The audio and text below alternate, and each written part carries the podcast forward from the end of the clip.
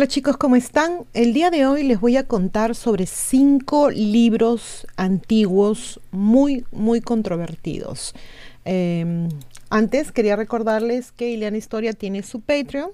Ah, recuerden que es algo sin compromiso, es solamente un dólar al mes y quería agradecerle mucho a mis Patreons el día de hoy. Entonces, pasamos al caso que nos, que nos trae hoy. A lo largo de los años, los arqueólogos se han encontrado con increíbles descubrimientos. Algunos de estos son antiguos manuscritos que se han encontrado y que retratan la historia desde un punto de vista muy diferente, un, punto de vista muy controvertido. Los Nemurs, antiguos libros, o los libros antiguos, cuentan un lado diferente de la historia, un lado diferente de los orígenes humanos y un lado diferente de las capacidades humanas. Esos antiguos textos, generalmente considerados de naturaleza mitológica, se oponen a casi todo lo establecido por los estudiosos de la corriente principal y de la historia moderna. Algunos de ellos son parcialmente aceptados, mientras que algunas de sus páginas han sido tachadas de mito porque sacuden la base misma de lo que sabemos sobre nuestra civilización. Lamentablemente, si bien estos libros son reales y forman parte de la historia, la historia que nos, ha nos han enseñado a lo largo de los años los ha ignorado por completo. Es por eso que hoy nos sumergiremos en un viaje que nos presentará cinco de estos libros antiguos que son tan controvertidos como fascinantes y que podrían sacudir la comprensión misma de la historia humana.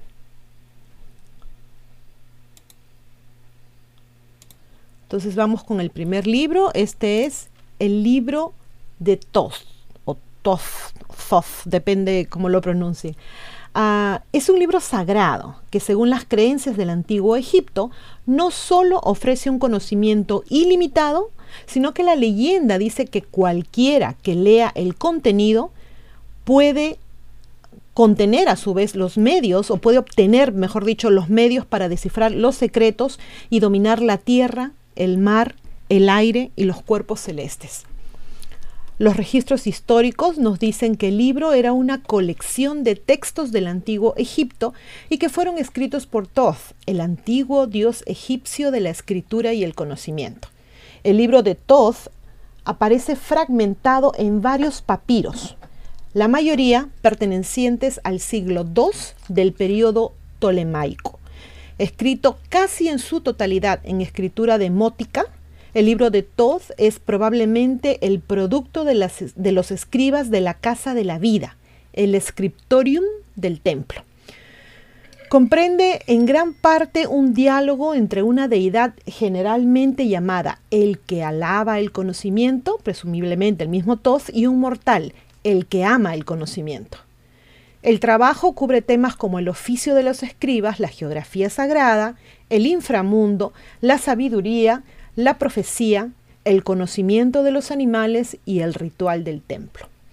Particularmente notable es una sección llamada el texto del buitre, en la que cada uno de los 46 gnomos, en las secciones en las que se dividía Egipto, se identifica con un buitre. El lenguaje es poético, las líneas a menudo están claramente organizadas en versos.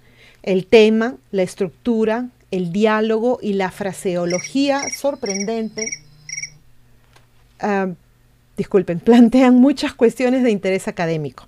Especialmente intrigantes son las posibles conexiones entre esta obra egipcia en la que Toth es llamado tres veces grande y el clásico corpus hermético en el que Hermes Trimegistos juega un papel clave.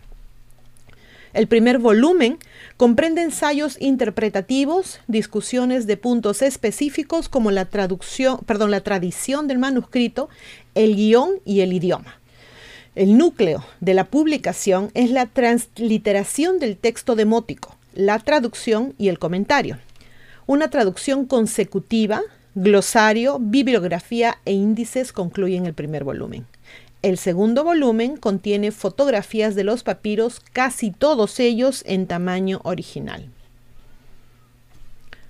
Ahora vamos a pasar al segundo libro que se llama o es conocido como la Biblia Colbrin y se cree que fue escrito hace unos 3.600 años. Este antiguo libro se conoce como el primer documento judaico cristiano que explica la comprensión de la evolución humana, el creacionismo y el diseño inteligente. Algunos eruditos sostienen que este antiguo libro fue escrito al mismo tiempo que el Antiguo Testamento. En su creación participaron varios actores, autores, debo decir, no actores, y la Biblia Colbrin se compone de dos partes principales con un total de 11 libros antiguos. Los primeros seis libros se denominan textos egipcios y fueron escritos por académicos egipcios después del éxodo hebreo. Los últimos cinco libros se denominan textos celtas y fueron escritos por sacerdotes celtas después de la muerte de Jesús. Este texto advierte de un inminente conflicto similar al de un Armagedón, como el Islam radical, pero esta no es la mayor amenaza. Los autores de la Biblia Colbrin predicen el fin de la vida tal como la conocemos por un evento celestial. Será el regreso de un masivo objeto espacial en una larga órbita elíptica alrededor de nuestro Sol. Conocido por egipcios y hebreos como el destructor, más tarde fue llamado el intimidador por los celtas. Y vamos a, a leerles unas pequeñas partes. Eh, manuscritos 3-4. Cuando la sangre caiga sobre la tierra, aparecerá el destructor y las montañas se, abrirán y arrojarán fuego y cenizas. Los árboles serán destruidos y todos los seres vivos serán sepultados. Las aguas serán tragadas por la tierra y los mares hervirán manuscritos 3.5. Los cielos arderán resplandecientes y rojos. Habrá un tono cobrizo sobre la faz de la tierra, seguido de un día de obscuridad. Aparecerá una luna nueva, se romperá y caerá. Manuscritos 3.6. El pueblo se dispersará enloquecido. Escucharán la trompeta y el grito de batalla del destructor y buscarán refugio en las guaridas de la tierra. El terror devorará sus corazones y su valor brotará de ellos como el agua de un cántaro roto. Serán devorados por las llamas de la ira y consumidos por el aliento del destructor. Manuscritos 3.10. En aquellos días los hombres tendrán ante sí el gran libro. La sabiduría será revelada. Los pocos se reunirán. Es la hora del juicio. Los intrépidos sobrevivirán, los valientes no caerán en la ruina. Al destructor también se le conoce hoy como Wormwood, que vendría a ser algo así como gusano de madera. También se le conoce como Nibiru, Planet X o Planeta X y Némesis. También hay correlaciones proféticas preocupantes con las predicciones futuras del dragón ardiente de la madre Shipton y la advertencia del cometa rojo del astrónomo Carlos Ferrada. Ahora les contaremos sobre el libro de Enoch. Creo que entre todos me parece a mí que es el más conocido. El libro de Enoch es un antiguo manuscrito religioso judío que se remonta a Enoch, obviamente el bisabuelo de Noé. Es considerado por muchos como uno de los escritos apócrifos no canónicos más influyentes. Además, se cree que este libro ha influido significativamente en las creencias cristianas. Enoch es también una de las tres personas de la Biblia que fueron llevadas al cielo vivos. Las otras dos fueron, como ustedes recordarán, Elías y Jesús. Como dice la Biblia, caminó pues Enoch con Dios y desapareció porque le llevó Dios. Esto está en Génesis 5:24 y también lo pueden ver, pueden encontrar algo similar en Hebreos 11:5. Por lo general, la frase libro de Enoch se refiere a uno Enoch que solo existe en el idioma etíope. El libro bíblico de Judas menciona el libro de, Enoch en los versículos 14 y 15. Judas, citando al libro de Enoch, no señala que todo el libro sea inspirado o incluso verdadero. Todo lo que significa es que, según el, el autor, es un determinado versículo, solo un determinado versículo es verdadero. Es interesante ver que ningún erudito cree que el libro de Enoch haya sido realmente escrito por él. Enoch se encontraba a siete generaciones de Adán antes del diluvio. Obviamente, esto fue algo genuino que Enoch profetizó o la Biblia no se lo atribuiría. ¿Deberíamos entonces tratar el libro de Enoch de la misma manera que lo hacemos con los otros escritos apócrifos? Algo de lo que los apócrifos dicen es cierto y correcto, pero al mismo tiempo mucho de ello es falso e históricamente inexacto? Tal vez si leemos estos libros, deberíamos abordarlos como documentos históricos interesantes, pero falibles, no como la inspirada y confiable palabra de Dios. ¿Mm? Esto más que nada creo que viene para uh, los que creen fielmente en la Biblia, ¿no? Ahora vamos a hablar del cuarto libro, el así llamado Libro de los Gigantes, que se escribió hace unos 2000 años más o menos. Fragmentos de una copia aramea fueron encontrados en las cuevas de Qumran, donde los investigadores encontraron los rollos del Mar Muerto. Porciones del libro fueron encontrados en persa media, en turco antiguo y en otros idiomas. El libro de los gigantes es un libro pseudoepígrafo, que significa de autores falsos, ambientado en la época antediluviana. Específicamente, el libro de los gigantes habla sobre las criaturas que habitaron nuestro planeta en el pasado distante y cómo fueron destruidas. Dice que ciertos seres angelicales, angelicales llamados los Watchmen o los guardianes descendieron a la Tierra fueron con las hijas de los humanos y con ellos procrearon, con ellas procrearon a los nefilim, una historia que ya conocemos muchos. En la, en la Biblia dice los ángeles. Estos eran gigantes, los nefilim, que se portaban monstruosamente. Mataron a muchos humanos y destruyeron muchas plantas, animales y vida marina.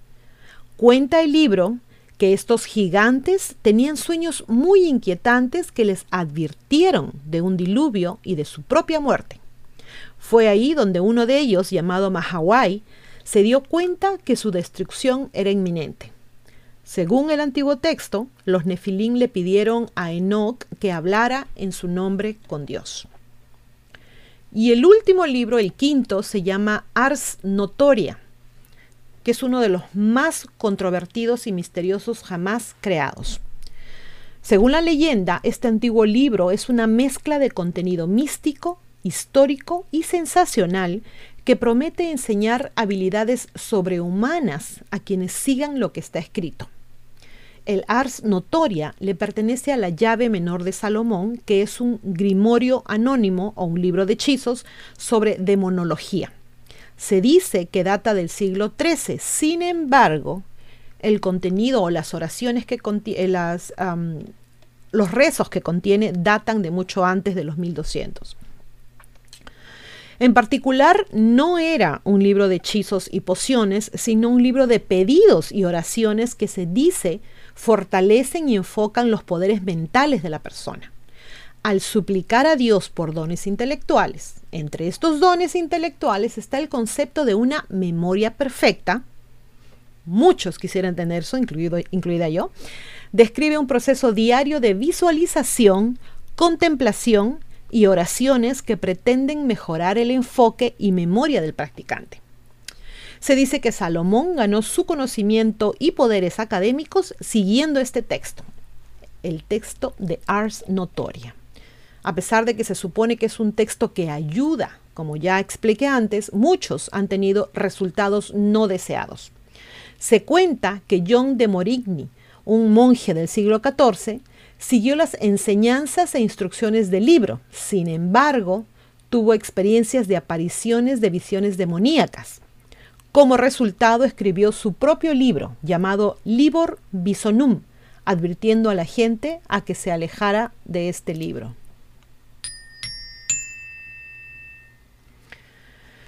Bueno, hasta aquí llegó la lectura de este artículo. Recuerden chicos, estas son solo historias de libros. No todos los libros nos cuentan la verdad, eso ya lo sabemos, es igual que en las películas. Si bien algunos suenan muy interesantes, mi consejo es que no hay que asustarse, no hay que tomarlo tan, tan a pecho, digamos, ¿no?